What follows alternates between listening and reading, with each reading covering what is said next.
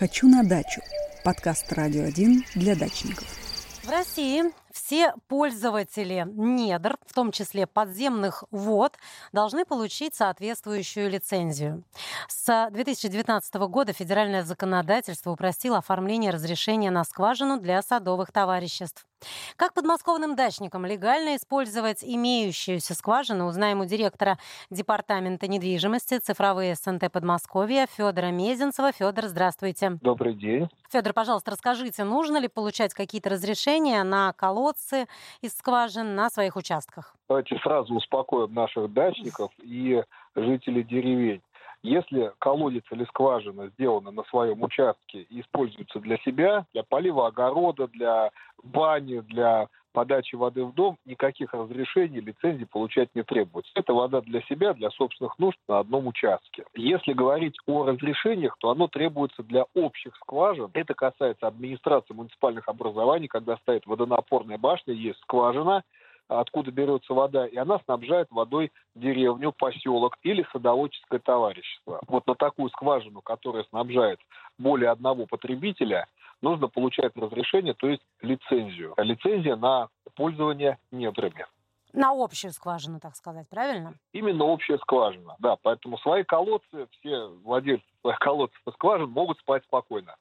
Э, чтобы их э, соорудить, так сказать, у себя на участке, пробурить, э, выкопать, на это тоже никаких разрешений не нужно. На, для собственном участке, для ИЖС, ведения садоводства, личного подсобного хозяйства никаких разрешений не нужно. Этим также пользуются фермеры, которые которым нужна вода для содержания скотины. Важно помнить, чтобы были выдержаны в любом случае санитарные нормы от колодца до ближайших построек. До дома это 8 метров, до курятника 12 метров, понятно, что и выгребная яма не должна находиться ближе, чем 12 метров к колодцу.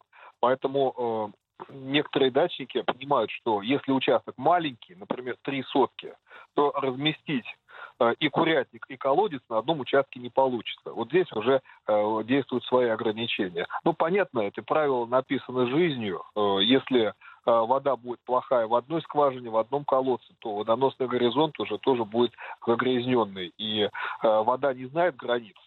Забор поставил наверху, а вода течет под землей, и поэтому, а, если в одной скважине вода будет испорчена, то у соседа тоже не будет питьевой воды. Это наша с вами безопасность.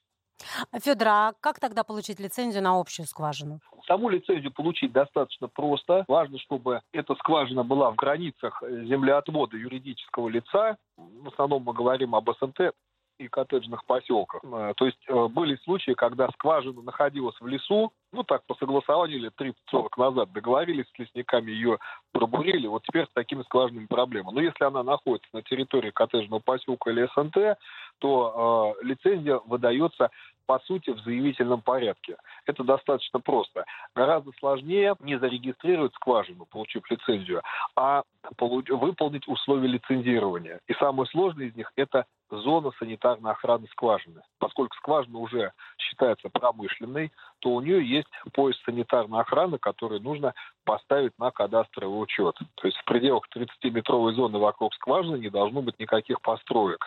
И далеко не всегда это требование можно соблюсти. Поэтому для этого есть специальные технологии, которые э, делают водонепроницаемые слои грунта вокруг скважины, чтобы вода оставалась чистой. И очень важный параметр, который указывается в лицензии на скважину, это максимальный объем добычи воды в сутки. Мы понимаем, что водоносный горизонт имеет определенную емкость. И если превышать допустимый отбор воды из скважин, то воды в конечном итоге не будет у всех.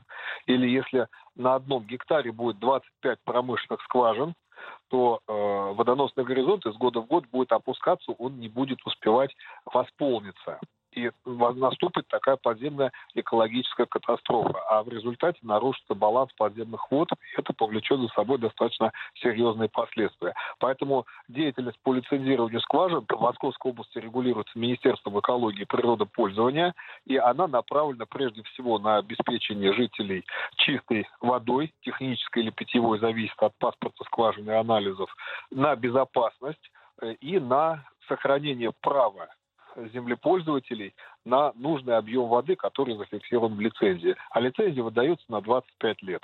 Федор, а как с уплатой водного налога? Действительно, э, на своем участке за воду платить не надо. Своего колодца, из своей скважины можно брать воду для себя, и за это никаких платежей не возникает. Единственное, будут затраты на электричество, чтобы насос качал воду. А, общие скважины э, подлежат не только лицензированию, но за добычу воды из общей скважины берется водный налог. На территории Московской области это 30 копеек за один кубометр добытой воды. Угу. Это относительно небольшая ну сумма, ну, да. но по сути это декларативная норма, позволяет отслеживать количество добытой воды, потому что на скважину ставится счетчик, проводится поверка, и раз в квартал СНТ или коттеджный поселок, как юридическое лицо, направляет в налоговую инспекцию декларацию об уплате налога на пользование недрами. И там указывается объем воды, который они добывают из скважины в течение квартала. Важно, чтобы лимиты, которые указаны в паспорте скважины, не были превышены. Ну, например, 100 кубометров в сутки. Если получится больше, то и налог за превышение тоже уже увеличивается. Там будет не 30 копеек, а там будет в пятикратном размере. Это опять же направлено на то, чтобы землепользователи не превышали свои лимиты. А вот взносы заводу все дачники обязаны платить? И как это организовать? Вот это очень интересный вопрос, потому что всегда дачники э, начинают рассуждать. Вот у меня, например, нет воды, я не пользуюсь. У меня своя скважина, ну, я да, не или пользуюсь колодец водопроводом. Там, да, да? Да. Или у меня два участка. На одном участке у меня огород, а на втором у меня просто там стоянка для машин, и растут кусты, и вообще там водой не пользуюсь. Да, третий говорит, а почему я за два участка должен платить в два раза больше? Это полномочия общего собрания, и здесь э, законом является правильно принятое решение общего собрания. Варианты могут быть такими. Если э, общее водоснабжение в СНТ есть, то это в целом повышает рыночную стоимость земельного участка дачника. Но сегодня он пользуется сам или не пользуется, а завтра он принимает решение свой участок продать. И понятно, что участок в СНТ с водой будет стоить дороже, чем в соседнем СНТ, где водопровода нет. Поэтому э, разумное решение общего собрания – это рекомендация. Когда за общие расходы на э, содержание Э, получение лицензии, установление зоны санитарной охраны, на поддержание скважины в рабочем состоянии, на поддержание водопровода в целом э, несут все владельцы земельных участков в равном объеме. А, например, э, плату за электричество и на, на насос в скважине и водный налог вносят только те, у кого фактически подключена подключена труба к общему водопроводу, и он этим пользуется. Это рекомендация, но все зависит от того, как платят дачники. В некоторых поселках э, есть э, большие участки, где жители ставят бассейны. Вот сейчас жарко, сейчас расход mm-hmm. воды очень большой. Э, иногда общее собрание принимает решение об установке водяных счетчиков. И там уже каждый платит по счетчику, так же, как за электричество. И водопровод бывает разный. Бывает сезонный, когда на зиму сливают воду из всей системы, консервируют водонапорную башню и весной опять ее запускают. А бывает и уже более серьезный, подземный, круглогодичный, и это уже полноценный коттеджный поселок, в котором люди могут пользоваться водой круглый год вне зависимости от сезона. Поэтому, э, как правило, если счетчики ставят то на круглогодичном водопроводе, а на водопроводе сезонного использования счетчиков нет, обычно все делается усредненно, потому что их придется на зиму снимать вместе с консервацией водопровода.